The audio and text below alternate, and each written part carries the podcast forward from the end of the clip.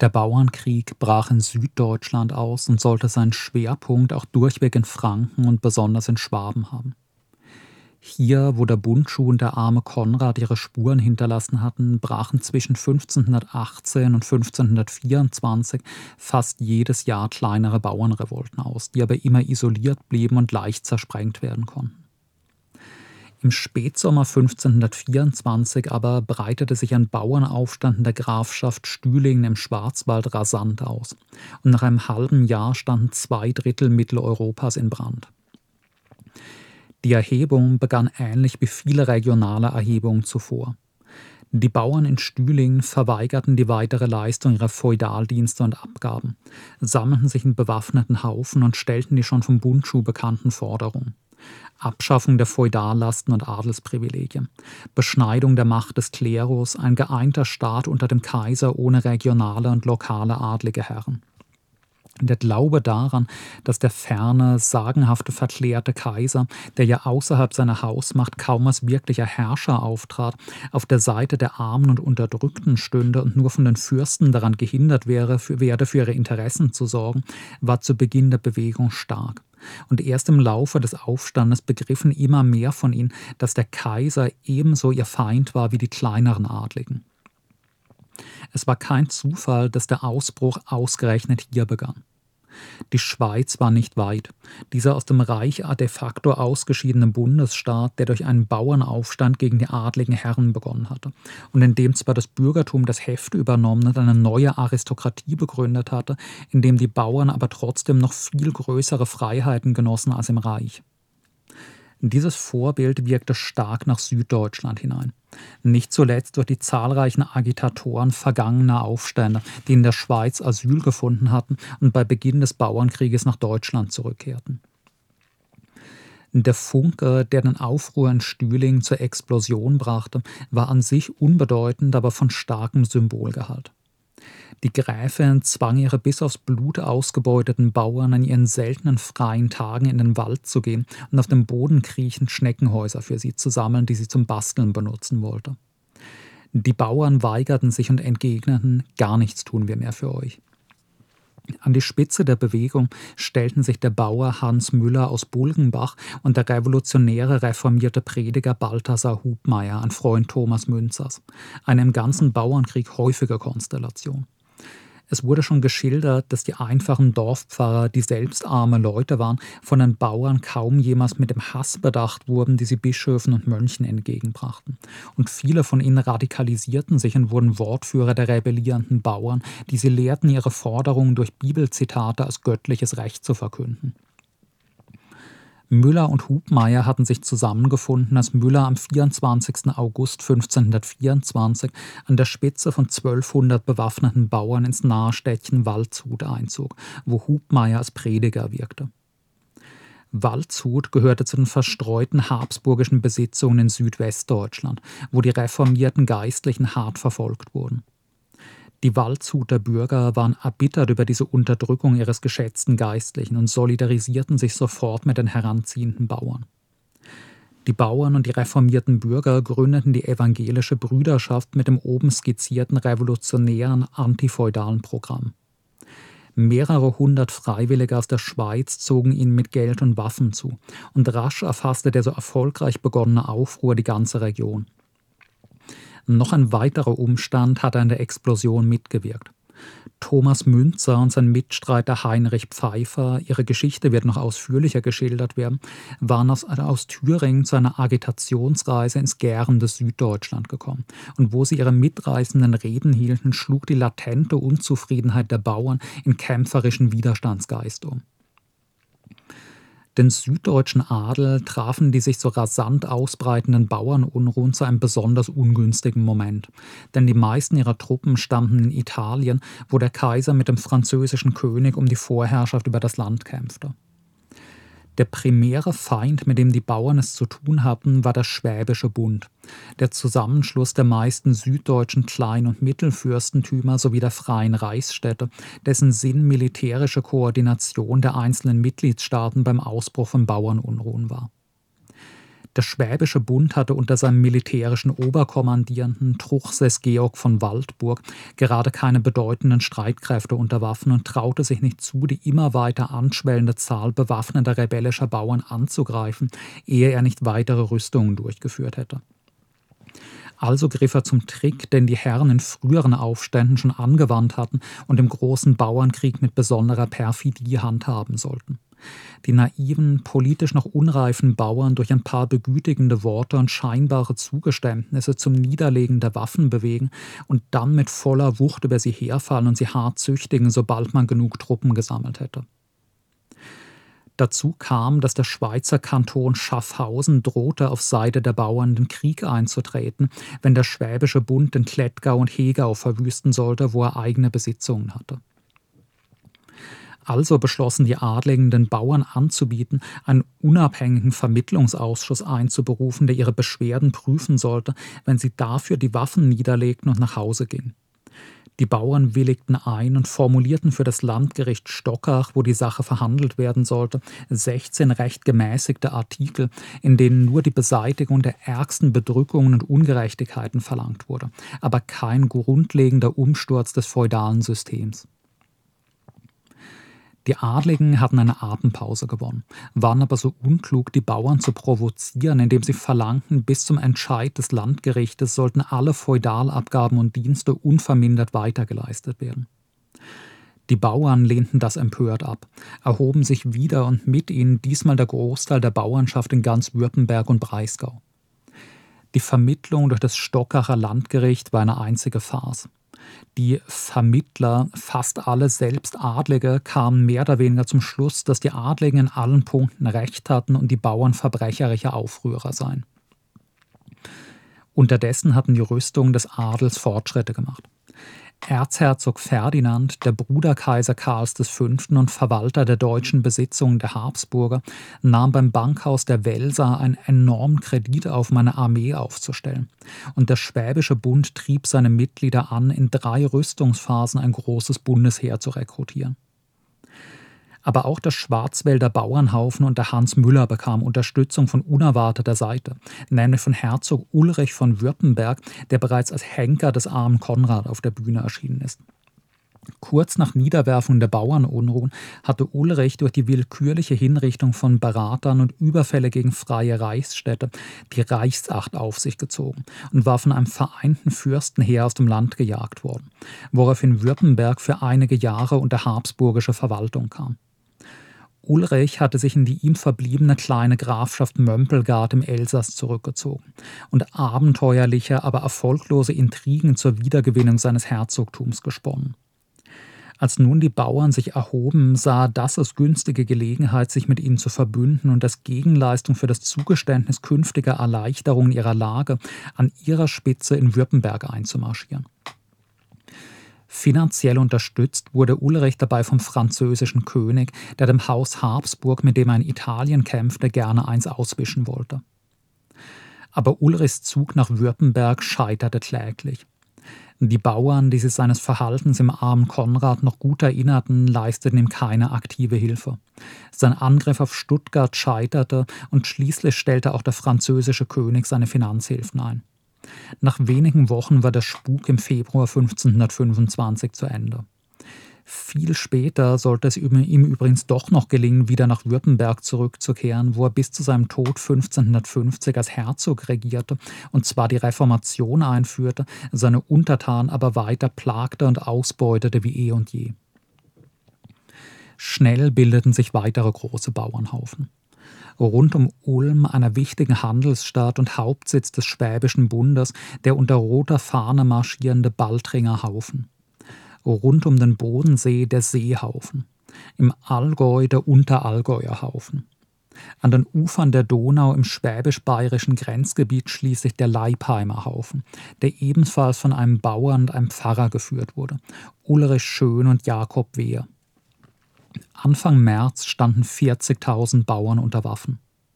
Truchsess Georg von Waldburg hatte dem nicht viel entgegenzusetzen, und hätten die Bauernhaufen vereint zugeschlagen, wäre der Schwäbische Bund verloren gewesen.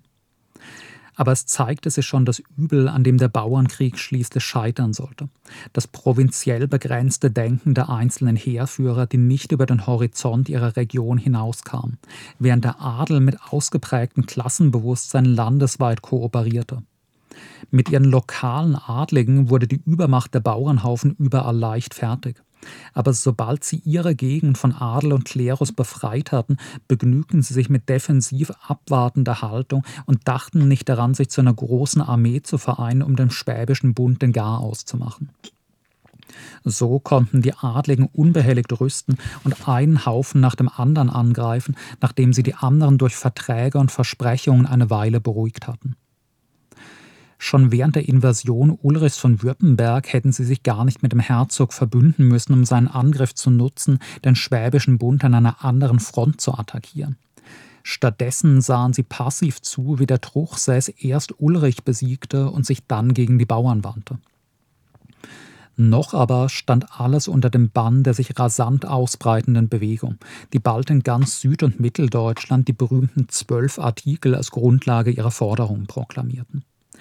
Die Geistlichen sollten den Gemeinden gewählt und bei Fehlverhalten abgesetzt werden, ihr Gehalt auf das zum Lebensunterhalt Notwendige begrenzt und der bisher Rest der bisherigen Abgaben an den Klerus für öffentliche Zwecke verwendet werden. Abschaffung der Leibeigenschaft und der drückendsten Feudalabgaben.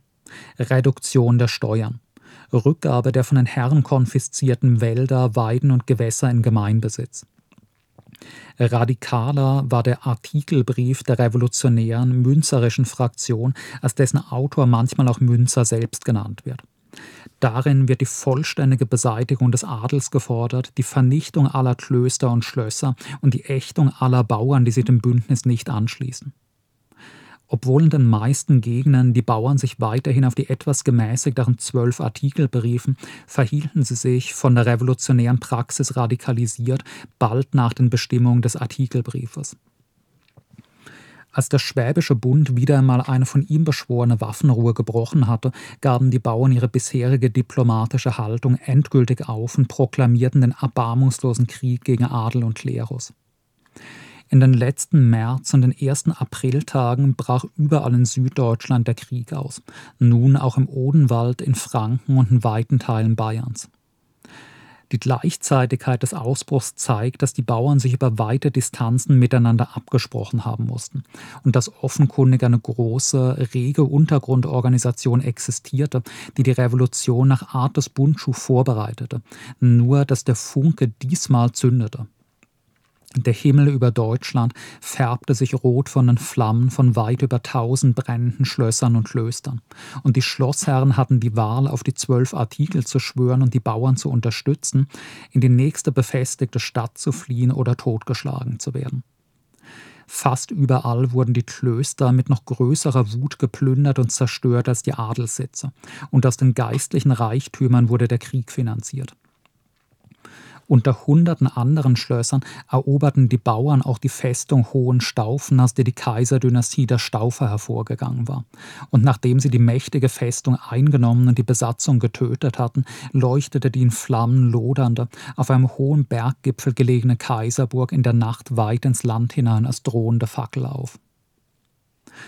Besondere Radikalität entwickelte der aus der Vereinigung der Odenwälder und Neckartaler Bauern gebildete Helle Haufen, deren Führer der gegen seine Klasse rebellierende Adlige Wendel Hippler, der Wirt Georg Metzler sowie Jakob Rohrbach aus Böckingen bei Heilbronn waren, ebenfalls ein Wirt und von allen Jäcklein genannt, der von der schwarzen Hofmännin begleitet und beraten wurde, deren Mann von einem lokalen Adligen eingekerkert worden war und die mit ihrem fanatischen Hass auf Adel Adel, Klerus und reiches Bürgertum die Entschlossenheit des hellen Haufens anstachelte. Unterstützung bekam sie vom schwarzen Haufen Florian Geiers, ebenfalls eines zu ihnen übergelaufenen Ritters, der eine Eliteeinheit des Bauernkriegs bildete, die überwiegend aus kampferfahrenen Truppen bestand und die höchste Schlagkraft aller Bauernverbände aufwies. Gegen diesen Bauernhaufen, der Klöster und Schlösser plündernd und niederbrennend durch Württemberg zog, eröffnete nun der württembergische Vogt Ludwig von Helfenstein den Kampf. Er tötete alle aufständischen Bauern, die ihm die Hände fielen, kündigte grausame Vergeltung für alle an der Rebellion Beteiligten an und legte sich mit seinen Truppen in die befestigte Stadt Weinsberg, um von dort die weiteren Schritte zu planen. Dort griff ihn nun der helle Haufen an, erbittert über die Nachricht, dass der Leibheimer Haufen vom Truchsess besiegt und ihr revolutionärer Prediger Wehe hingerichtet worden war. In völliger Verkennung seiner Lage drohte Helfenstein den Bauern der Umgebung an, ihre Dörfer niederzubrennen und sie entsetzlich zu strafen, wenn sie nicht friedlich nach Hause gingen. Erreichte damit aber nur, dass sie sich in ihrer Empörung durchweg dem heranziehenden hellen Haufen anschlossen. Helfenstein, der sich mit seiner Frau, einer unehelichen Tochter Kaiser Maximilians I. in der Burg verschanzt hatte, verachtete die Bauern viel zu sehr, als dass er ihnen die Erstürmung einer starken Festung zugetraut hätte. Als Unterhändler des Haufens ans Stadttor kamen und die Aufforderungen aussprachen, sich zu ergeben, wenn sie ihr Leben behalten wollten, ließ er das Feuer auf sie eröffnen, wobei einer der Unterhändler schwer verletzt wurde. Mit Bauerngesindel hatte ein Adliger nicht anders zu diskutieren als durch Kugeln. Obwohl sie von den Mauern aus unter heftigen Beschuss genommen wurden, stürmten die Bauern unter Jäcklein Rohrbach tapfer und diszipliniert gegen die Stadtmauern an, während der schwarze Haufen Florian Geiers von der anderen Seite das Schloss angriff. Geiers hervorragende Truppe hatte das Schloss bald erobert, die Besatzung umgebracht und die Fahne der Bauern auf den Türmen gehisst. Als die Verteidiger der Stadt, die noch gegen den Ansturm Jäcklein-Rohrbachs kämpften, das sahen, gerieten ihre Reihen in Verwirrung. Die Stadttore wurden von den Bauern eingerammt und zu Tausenden ergossen sie sich in die Stadt, schlugen nieder, was noch Widerstand leistete, woraufhin die Verteidiger bald kapitulieren mussten. Den Bürgern der Stadt, so verkündeten die siegreichen Bauern, solle nichts geschehen, wenn sie friedlich in ihre Häuser gingen. Die Ritter aber müssten alle sterben. Die Bitte, wenigstens ihren Kommandanten, den Grafen von Helfenstein am Leben zu lassen, wurde abgelehnt. Der Graf, den das Grausen packte, flüchtete mit einigen Rittern zur Kirche, wo einige Adlige sich im Kirchenschiff und den Grüften versteckten. Andere verbargen sich in einem Geheimgang des Kirchturms. Die in der Kirche und in den Grüften wurden von den Bauern ohne weitere Formalitäten zusammengetrieben und erschlagen. Da entdeckten sie unter Siegesgebrülle auch den Geheimgang im Turm, in den sich Helfenstein und seine letzten Ritter geflüchtet hatten. Während die Bauern sich die schmale Wendeltreppe hochkämpften, schrie Graf Helfenstein von der Turmspitze aus in Todesangst nach unten, dass er 30.000 Gulden zahle, wenn man ihn am Leben lasse. Eine ungeheure Summe. Zur Antwort riefen die Bauern herauf, und wenn du uns auch eine Tonne Gold geben wolltest, der Graf und alle Ritter müssen sterben. Jetzt waren sie bis zum Grafen vorgedrungen, warfen einige Ritter gleich vom Turm aus hinab in den Tod und führten Helfenstein den Rest nach unten ab, wobei sie auf dem Weg von den umstehenden Bauern bespuckt, beschimpft und geschlagen wurden. Die Bauern verkündeten, dass jeder Bürger drakonisch bestraft würde, der einen Ritter bei sich verstecke. Und sogleich lieferten die verschreckten Bürger noch eine Reihe Adliger ab, die mit den schon Gefangenen zusammengeführt wurden. Nachdem die Häuser der Geistlichen, des Bürgermeisters und der Beamten geplündert und verwüstet waren, führten die Bauern ihre Gefangenen auf eine Wiese vor der Stadt, wo ihre Hinrichtung vollzogen werden sollte. Als Hinrichtungsart wählten sie nicht die Enthauptung, die als soldatischer, ehrenhafter Tod galt, sondern den Spießrutenlauf, der zur Hinrichtung besonders ehrloser Krimineller angewandt wurde. Der Verurteilte musste so lange durch eine Gasse aus auf ihn einstechenden Spießträgern laufen, bis er tot zusammensank. Da kam die Frau des Grafen weinend heran und bat kniend um das Leben ihres Mannes. So hatten sich die Umstände gewandelt. Die Kaisertochter lag nun auf Knien vor dem Böckinger Kneipenwirt und flehte ihn um Gnade an. Aber niemand rührte ihre Klage. Niemand hatte Mitleid mit dem hundertfachen Bauernmörder Helfenstein, der angekündigt hatte, sie alle nach ihrer Niederwerfung zu foltern und umzubringen und der in diesem Moment für sie die ganze verhasste Adelspest verkörperte. Helfenstein selbst bot noch einmal eine riesige Summe für sein Leben. Und wieder lehnte man ab und trieb ihn schließlich in die Spieße, wo er unter dem Todestanz, den sein ehemaliger Hofmusiker Melchior Nonnenmacher für ihn spielte, schnell tot zusammenfiel. So wütend wurden ihm Stiche und Hiebe ausgeteilt. Auch alle anderen gefangenen Adligen wurden auf diese Weise hingerichtet. Die schwarze Hofmännin, Rohrbachs Begleiterin, schnitt der Leiche des Grafen den Bauch auf, schmierte sich mit seinem herauslaufenden Körperfett die Schuhe ein und rief ihm Verwünschungen ins Grab nach. Jäcklein Rohrbach legte sich den Koller des Grafen um, trat damit zur Gräfin und fragte: Frau, wie gefalle ich euch jetzt? Dann wurde die Kaisertochter auf einen Mistwagen gepackt und unter Spott und Hohn aus der Stadt herausgeschickt. Das Blutgericht von Weinsberg war eine Lektion für den Adel, die saß. Sofort unterwarfen sich die Adligen der Region, schworen auf die zwölf Artikel und sandten den Bauern Waffen und Lebensmittel. Unmittelbar nach dem Weinsberger Blutgericht spaltete sich aber der helle Haufen, der mit Unterstützung des schwarzen Haufens Florian Geiers bisher das militärisch stärkste Kontingent der Bauern gewesen war.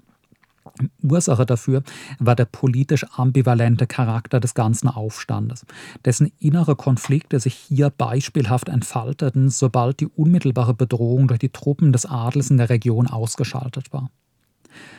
Die große Masse der Aufständischen waren leibeigene Bauern oder solche, deren Lebensbedingungen von Leibeigenschaften nicht weit entfernt waren.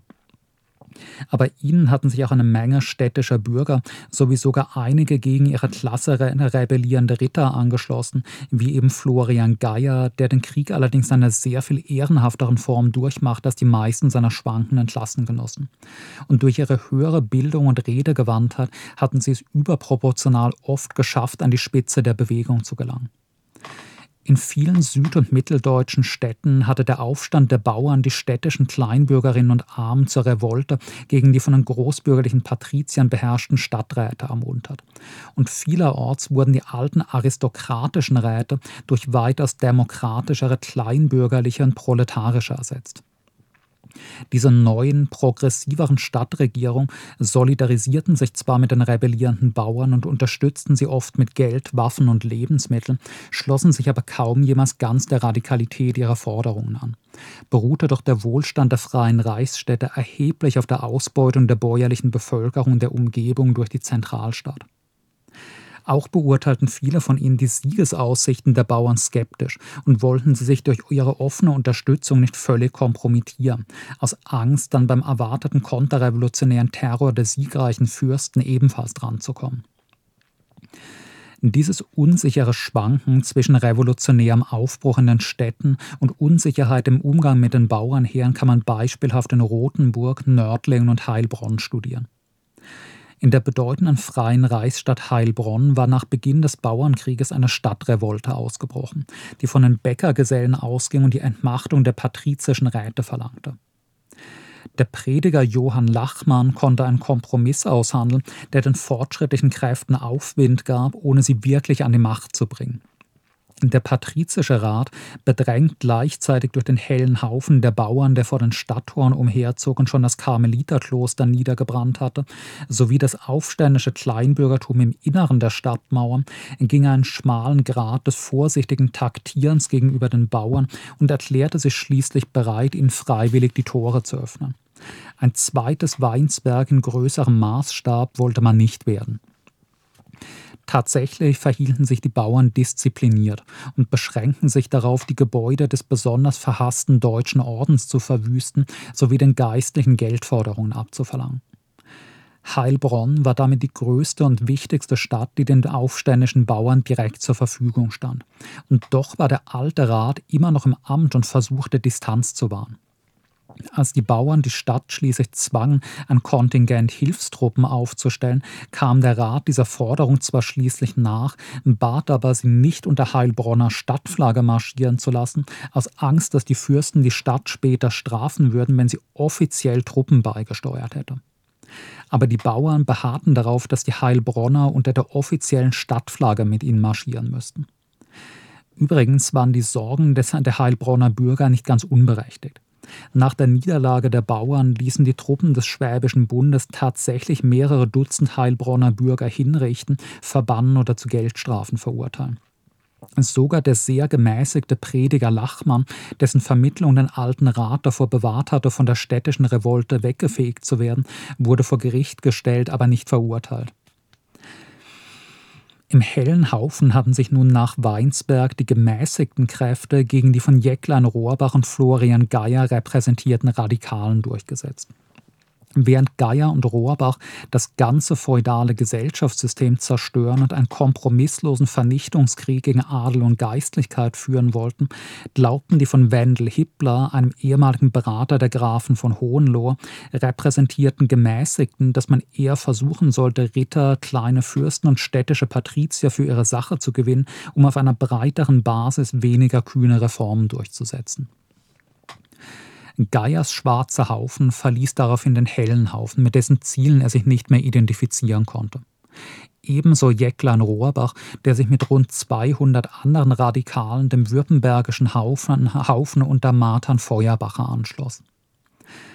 Die große Mehrheit der Bauern war den Gemäßigten unter Hitler treu geblieben und erklärte sich einverstanden, den Ritter Götz von Berliching zu ihrem militärischen Anführer zu nehmen, der übrigens vergeblich versucht hatte, ins konterrevolutionäre Heer des Truchsess Georg von Waldburg aufgenommen zu werden sich gegen die Übernahme des Kommandos bei den Bauern anfangs heftig sträubte und später die erste günstige Gelegenheit nutzte, sie zu verraten.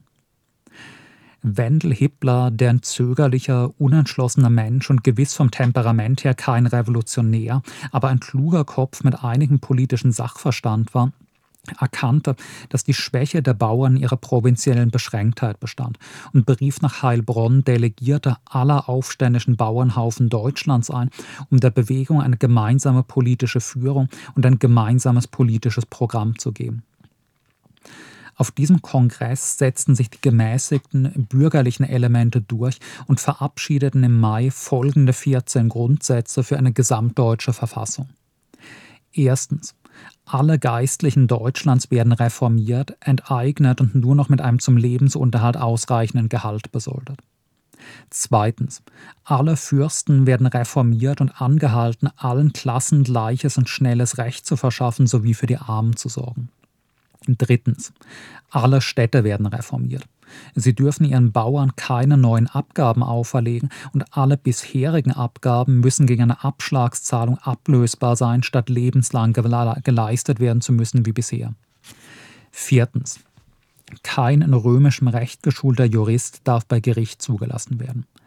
Der Rückgriff auf das römische Recht des spätantiken Kaiserreiches war von den Fürsten des beginnenden Absolutismus oft benutzt worden, um das vorherrschende alte germanische Recht auszuhebeln, das den Bauern viel größere Freiheiten zugestand. Daher waren das römische Recht und die in ihm geschulten Juristen bei den Bauern äußerst verhasst geworden. Fünftens. Kein Geistlicher darf ein weltliches Amt bekleiden oder als Berater von Fürsten und Reichsstädten fungieren. Sechstens. Es ist ein gesamtdeutscher oberster Gerichtshof einzurichten sowie 64 Freigerichte, 16 Landgerichte und vier Hofgerichte in ganz Deutschland mit Beisitzern aus allen Klassen. Siebtens. Alle Zölle innerhalb Deutschlands werden aufgehoben, ausgenommen diejenigen, die zur Instandhaltung von Brücken und Straßen unbedingt notwendig sind. Achtens. Die Benutzung aller Straßen ist frei. Bisher mussten Kaufleute für die Benutzung der Landstraßen Wegegeld zahlen. Neuntens. Keine direkten Steuern, außer alle zehn Jahre eine Steuer für die kaiserliche Zentralgewalt. Zehntens. Eine einheitliche Währung für ganz Deutschland. Elftens. Gleiche Maße und Gewichte für ganz Deutschland. Zwölftens. Staatliche Beschränkung der zulässigen Zinssätze der Bankiers. Dreizehntens. Alle Adligen, die Vasallen eines Geistlichen sind, werden von ihrer Lehnspflicht entbunden. 14. Aufhebung aller Bündnisse der regionalen Fürsten untereinander, stattdessen eine einheitliche kaiserliche Polizei im ganzen Land. Man sieht, dass das revolutionäre Feuer der Bauern aus diesem Verfassungsentwurf verschwunden ist. Von der Beseitigung von Adel und Klerus und der Aufrichtung einer klassenlosen Republik, wie sie Münzer in Thüringen predigte, ist hier keine Rede mehr. Stattdessen werden die Bedürfnisse des aufstrebenden Bürgertums in den Vordergrund gestellt, das eine konstitutionelle, einheitliche Monarchie wünscht, in der ein großer Binnenmarkt, Vereinheitlichung von Währung und Maßeinheiten sowie allgemeine Rechtssicherheit herrschen, um die Ausbreitung von Handel und Gewerbe sicherzustellen. Für die Bauern bleibt in diesem Programm kaum mehr übrig als die Beseitigung einiger besonders schlimmer Missstände, ein paar vage Versprechungen für ihr Wohl zu sorgen, sowie allenfalls noch die Perspektive, sie als Leibeigenen in kleine kapitalistische Warenproduzenten zu verwandeln. Der Gedanke, die Dorfgemeinschaft aufzulösen und die Frondienste nicht einfach abzuschaffen, sondern sich die Bauern gegen große Geldbeträge freikaufen zu lassen, nimmt genau die Form vorweg, wie sich in Frankreich die Girondisten die Bauernbefreiung um, um 1790 vorstellten und wie sie in Preußen und Russland im 19. Jahrhundert verwirklicht wurde. Für die Entwicklung des Kapitalismus war das eine hervorragende Lösung. Die Adligen wurden mit dem Verzicht auf die ökonomisch überholte Leibeigenschaft durch, ein, durch einen saftigen Batzen Bargeld ausgesöhnt und hatten damit zugleich genug Startkapital, um von Feudalherrschaft nahtlos zu kapitalistischem Unternehmertum übergehen zu können. Die Bauern wiederum wurden in diesem Programm gespalten in die Minderheit derjenigen, die sich freikaufen und zu kapitalistischen Kleinunternehmern machen konnten, und der Mehrheit derjenigen, die durch den Wegfall der Dorfgemeinschaft verelenden und als Lohnarbeiter in die neuen kapitalistischen Betriebe würden strömen müssen. Dieses Heilbronner Programm war somit zwar offener Verrat an den revolutionären, egalitären Hoffnungen der Bauern, gleichzeitig aber eine geniale, um Jahrhunderte über ihre Zeit vorausgreifende Vorwegnahme des modernen bürgerlich-kapitalistischen Nationalstaates. Die 1525 in Heilbronn formulierten Forderungen wurden erstmals in den 1790er Jahren in Frankreich realisiert und im Rest Europas erst im Laufe des 19. und frühen 20. Jahrhunderts umgesetzt. Es ist frappierend, dass in der Revolution von 1848 im Paulskirchenparlament oft Forderungen diskutiert wurden, die einfach wie eine Wiederholung der Forderungen ihrer drei Jahrhunderte zurückliegenden Vorläufer in Heilbronn wirken. Hätte sich eine solche Verfassung 1525 in ganz Deutschland durchgesetzt, wäre man nahtlos von der feudalen in die kapitalistische Ausbeutung übergegangen. Und doch wäre Deutschland gerade dadurch das politisch fortgeschrittenste Land der damaligen Welt geworden. Aber dazu sollte es nicht kommen. Einerseits, weil das Bürgertum in seiner ökonomischen wie intellektuellen Entwicklung zu Beginn des 16. Jahrhunderts noch nicht annähernd weit genug war, ein solches Programm adaptieren und gegen den beginnenden fürstlichen Absolutismus durchfechten zu können. Andererseits, weil die Konterrevolution in Form des Schwäbischen Bundes mittlerweile militärisch das Heft in die Hand genommen hatte und an eine wie auch immer geartete Reichsreform nicht mehr zu denken war. Als das Heilbronner Programm verabschiedet wurde, erlitten die süddeutschen Bauern gerade ihre entscheidenden Niederlagen. Und kurz darauf mussten die Heilbronner Delegierten selbst eilig die Flucht ergreifen, wenn sie dem einsetzenden erbarmungslosen weißen Terror entkommen wollten. Daher nach dem Vorgriff auf die Heilbronner Beratung noch einmal eine kurze Rekapitulation der militärischen Lage. In den ersten beiden Aprilwochen hatten sich in ganz Süddeutschland Zehntausende bewaffnete Bauern in regionalen Haufen organisiert. Deren wichtigste der Baltringer Haufen, der Allgäuer Haufen, der Seehaufen, der Württemberger Haufen und der Odenwälder Heller Haufen waren. Die Konterrevolution organisierte sich dagegen in Form des Schwäbischen Bundes, des militärischen Bündnisses der süddeutschen Fürsten und Reichsstädte, deren Oberbefehlshaber Truchsess Georg von Waldburg mit den Finanzmitteln des Bundes sowie durch üppige Unterstützung der Großbankhäuser Fugger und Welser eine starke Söldnerarmee angeworben hatte den durch das Land ziehenden, hunderte Schlösser und Klöster niederbrennenden und Adlige tötenden Bauernhaufen hatte der Schwäbische Bund in der Rekrutierungsphase seiner Armee noch nicht viel entgegenzusetzen sodass er ihre politische Naivität nutzte, mehrere Haufen durch Verhandlungen und leere Versprechungen zu neutralisieren. Erst als er ein starkes Heer zusammen hatte, gab er das diplomatische Gerede auf und ging die Offensive. Zuerst ging es gegen den Baltringer Haufen, den der Truchsess am 14. April in der Schlacht von Wurzen vernichtend schlug. Nach dem Sieg wurden mehrere hundert gefangene Bauern vom Adelsheer ermordet, und die übertriebenen Gerüchte von angeblich 7000 ermordeten Bauern erbitterten den weiter nördlich stehenden Hellenhaufen der Jäcklein Rohrbach so sehr, dass er beschloss, Vergeltung am Adel zu üben und das oben beschriebene Weinsberger Blutgericht abhielt. Auch der Leipheimer Haufen wurde vom Heer des Schwäbischen Bundes mühelos geschlagen und seine Anführer hingerichtet.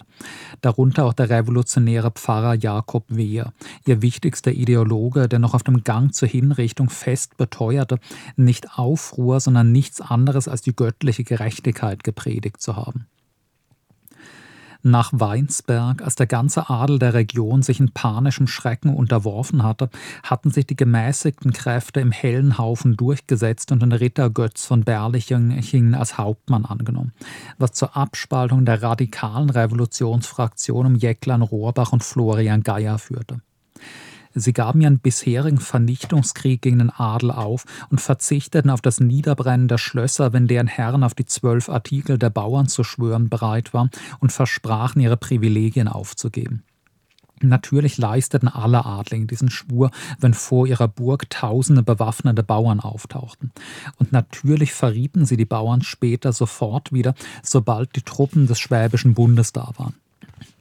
Der helle Haufen, der sich jetzt vor allem mit der Plünderung von Klöstern beschäftigte, durchlief nach Aufgabe des revolutionären Programms eine zunehmende Demoralisierung, die sich besonders krass in einer fatalen militärischen Entscheidung zeigte. Wendel Hitler schlug vor, erstens in großer Zahl kriegserfahrene Söldner anzuwerben. Genug Geld dafür hatte man nach den umfassenden Plünderungen ja bekanntlich und zweitens die bäuerlichen Truppen nicht dauernd auszuwechseln wie bisher, sondern ein diszipliniertes Heer mit festem Personalbestand aufzubauen, das durch zunehmende Kriegserfahrung und ständige Übungen immer schlagkräftiger würde. Aber beide Vorschläge wurden abgelehnt, denn viele Bauern sahen den Krieg inzwischen nur noch als Beutezug, bei dem sie beim Plündern die Konkurrenz der überlegenen Landsknechte fürchteten und die, sobald ihre Taschen voll waren, die Freiheit haben wollten, jederzeit wieder nach Hause gehen zu können. Eine dem Schwäbischen Bund militärisch gewachsene Armee konnte damit natürlich nicht gebildet werden.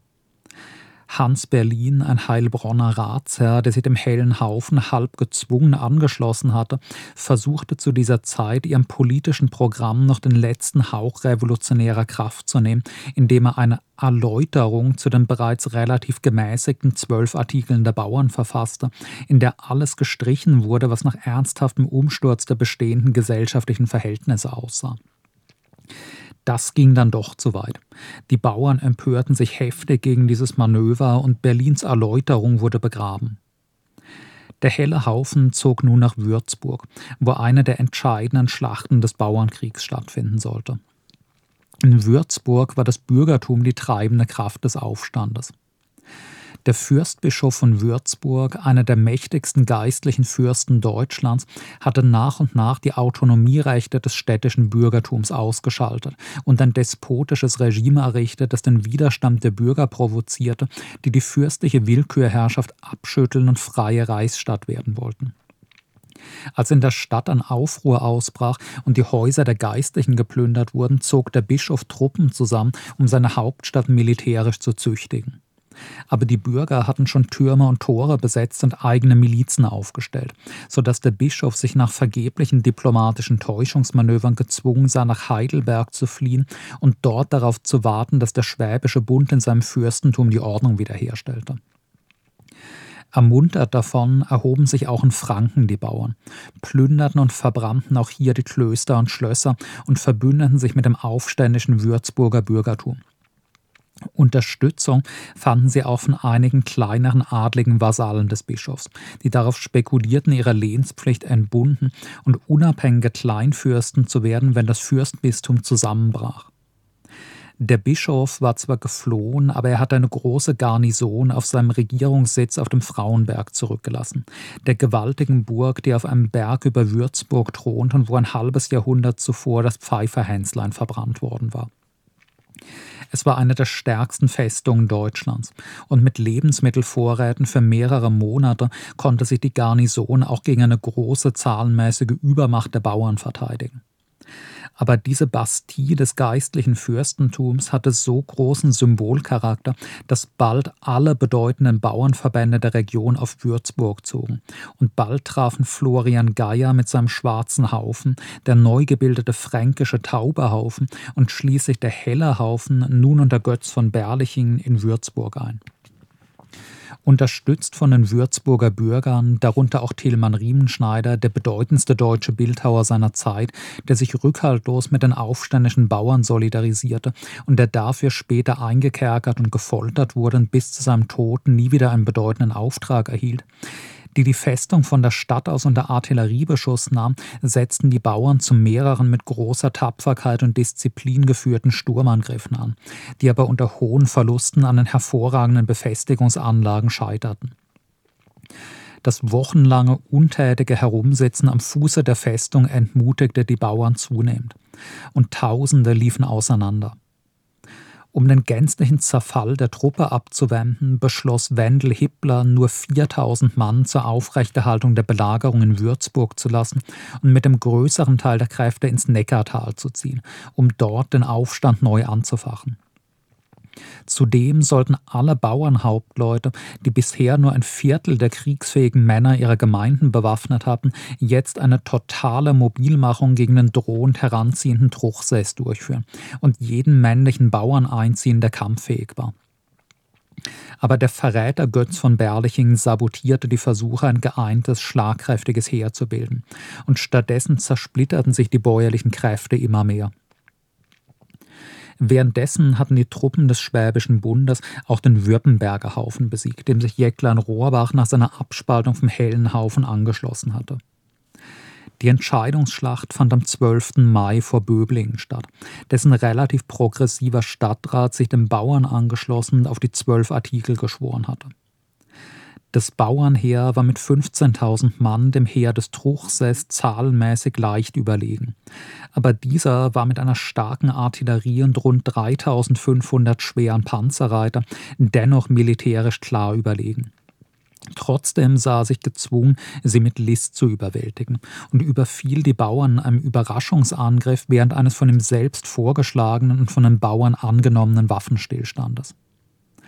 Die überraschten Bauern reagierten schnell, nahmen eine strategisch gut gewählte Schlachtformation ein und leisteten den Bundestruppen stundenlang erbitterten Widerstand, bei dem mehrere tausend Soldaten des Adelsheeres den Tod fanden. Mit dem Massaker von Wurzach, bei dem die Bauern fast widerstandslos niedergemetzelt worden waren, war der verzweifelte Kampf von Böblingen nicht vergleichbar. Der Widerstand der Bauern war so erfolgreich, dass der Truchsess sich nur durch einen weiteren Verrat zu helfen wusste. Er schickte Unterhändler in die Stadt Böblingen im Rücken des Bauernheeres und konnte sie dazu überreden, Büchsenschützen des Bundes aufzunehmen, die sich auf den Stadtmauern postierten und das Bauernheer nun von hinten unter schweres Feuer nahm, während gleichzeitig die Artillerie des Bundes sich in einer günstigeren Stellung postiert hatte und die Bauern unter vernichtenden Beschuss nahm von zwei Seiten unter Feuer genommen, geriet die Geschlachtformation der Bauern in Unordnung, und ein Angriff der schweren Kavallerie des Truchsessen brachte sie endgültig zum Zusammenbruch. Aus der Schlacht wurde ein Gemetzel.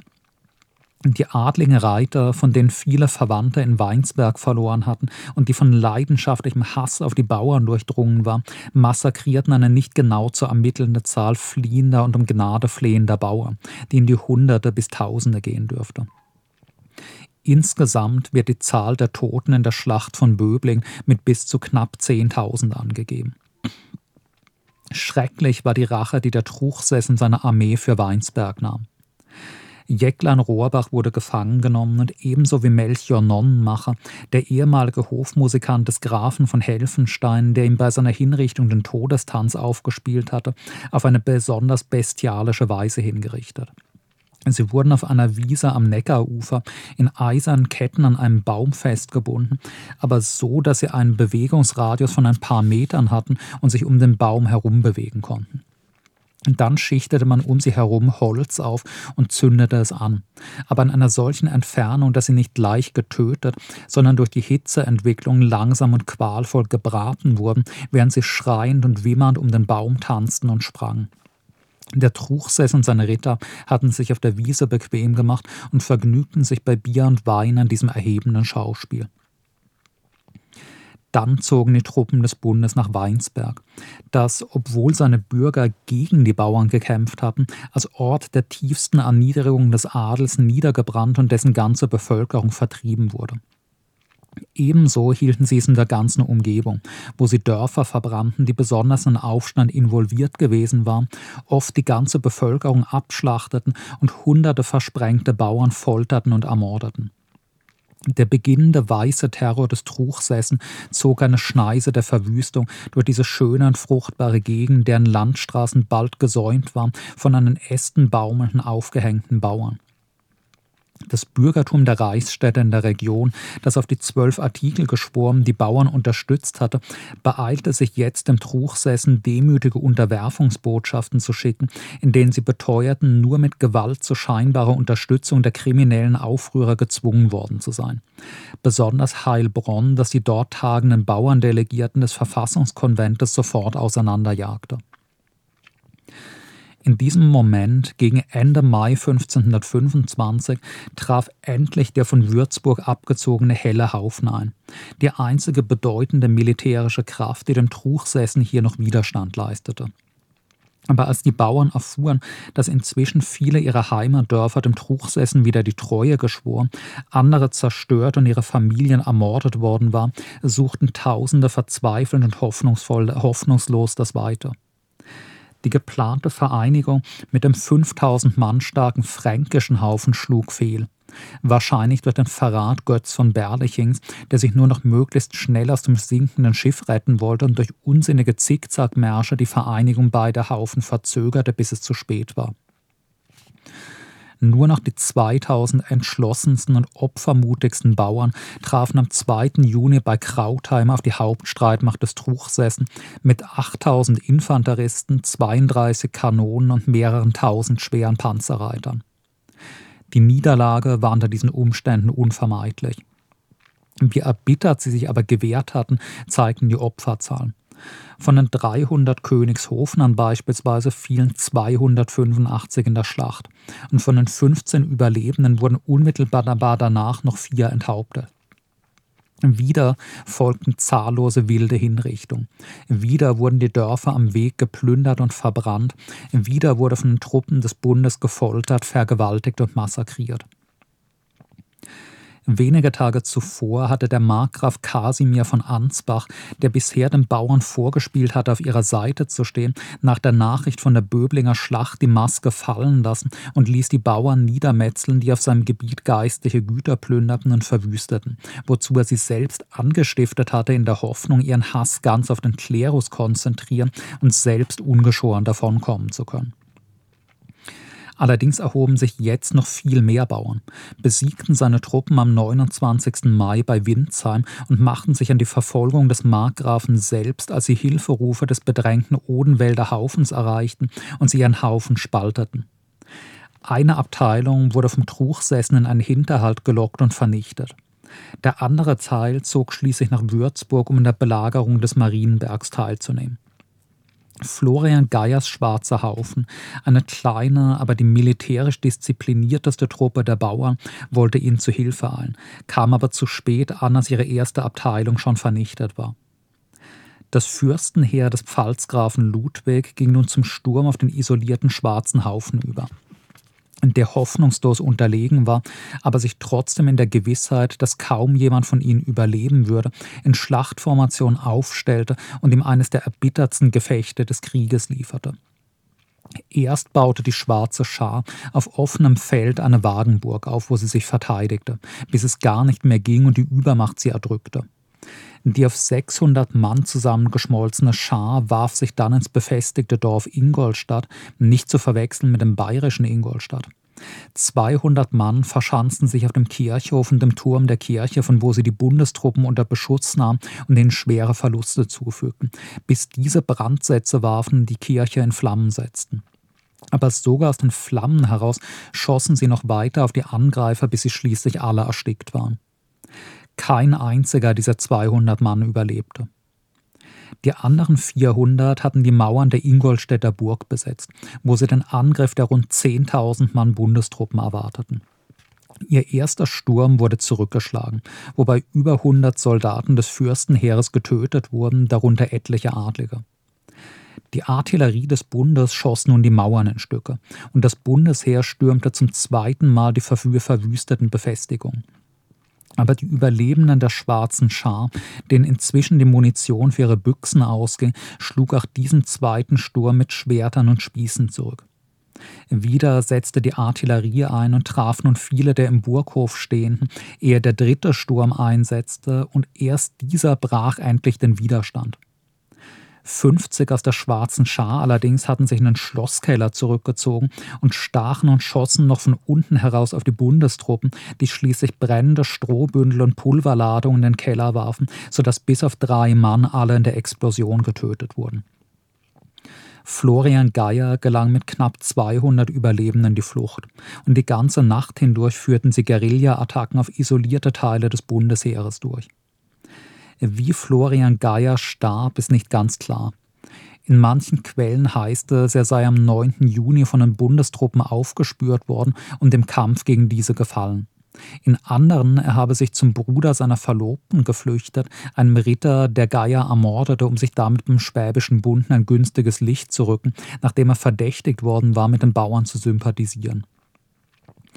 Der Geildorf-Hallesche Haufen, immerhin 7000 Mann stark, löste sich unter dem niederschmetternden Eindruck so vieler Niederlagen kampflos auf. Das einzige große Widerstandsnest der Bauern in Franken war nun Würzburg, wo noch immer 5000 Bewaffnete den Frauenberg belagerten. Aber das Würzburger Bürgertum verriet sie, unterwarf sich dem Truchsessen und versprach, die Anführer auszuliefern, wieder treu zu seinem Bischof zu stehen. Am 8. Juni marschierten die Truppen des Truchsessen widerstandslos in Würzburg ein und veranstalteten als erstes eine öffentliche Massenhinrichtung, bei der 81 Bauern enthauptet wurden. Ein junger Bauer, den man unter das Schwert des Scharfrichters führte, rief unmittelbar vor seinem Tod noch aus Jetzt soll ich schon sterben und habe mich in meinem Leben noch kaum zweimal an Brot satt gegessen. Anderen wurden die Finger abgehackt, andere aus dem Land verjagt. Auch Markgraf Kasimir fühlte jetzt den Moment gekommen, Strafgericht unter seinen Bauern zu halten, ließ zahllose hinrichten, noch viel mehr verstümmeln. Da viele der aufständischen Bauern ihn zu Beginn des Aufstandes mit dem Wort verjagt hatten, sie wollten ihn nie wiedersehen, ließ er ihnen die Augen ausstechen und bemerkte zynisch, dass ihr Wunsch nun erfüllt sei und sie ihn nun nie wiedersehen würden. Noch Jahre nach dem Krieg waren die Landstraßen der Gegend voller blinder Bettler mit leeren Augenhöhlen, die um ein Almosen baten und den Markgrafen verfluchten. Auch Wendel Hippler wurde gefangen genommen vom, und vom pfälzischen Kurfürsten in Heidelberg eingekerkert, wo er 1526 noch vor Eröffnung seines Prozesses an den elenden Haftbedingungen starb. Die siegreichen Fürsten zogen jetzt mordend und plündernd mit ihren Truppen durch das besiegte Land brannten zahlreiche Dörfer nieder, zerstörten die Felder der Bauern, trieben ihr Vieh auseinander, hängten Hunderte auf. Allein der aus dem Heidelberger Exil zurückgekehrte Bischof ließ in seinem Blutrausch als gütiger christlicher Seelenhirte 270 Bauern hinrichten und Hunderte verstümmeln, auspeitschen oder halbtot prügeln. Wenige Tage später wurden auch in der Pfalz die aufständischen Bauern der Schlacht von Pfeddersheim vom pfälzischen Kurfürsten Ludwig V. sowie vom Erzbischof von Trier besiegt, wobei 8000 Bauern abgeschlachtet wurden und der Erzbischof eigenhändig verwundete und um Gnade bittende Bauern mit dem Schwert erschlug und die Soldaten anheizte, nur kein Pardon zu geben und auf die am Boden liegenden tüchtig dreinzuschlagen. Überall in Süddeutschland vollzog sich in den Städten und Dörfern die Rache der Adligen im Kleinen. Wurden in jedem Ort die Rädelsführer umgebracht, weiteren die Finger abgehackt, andere ins Exil getrieben oder enteignet.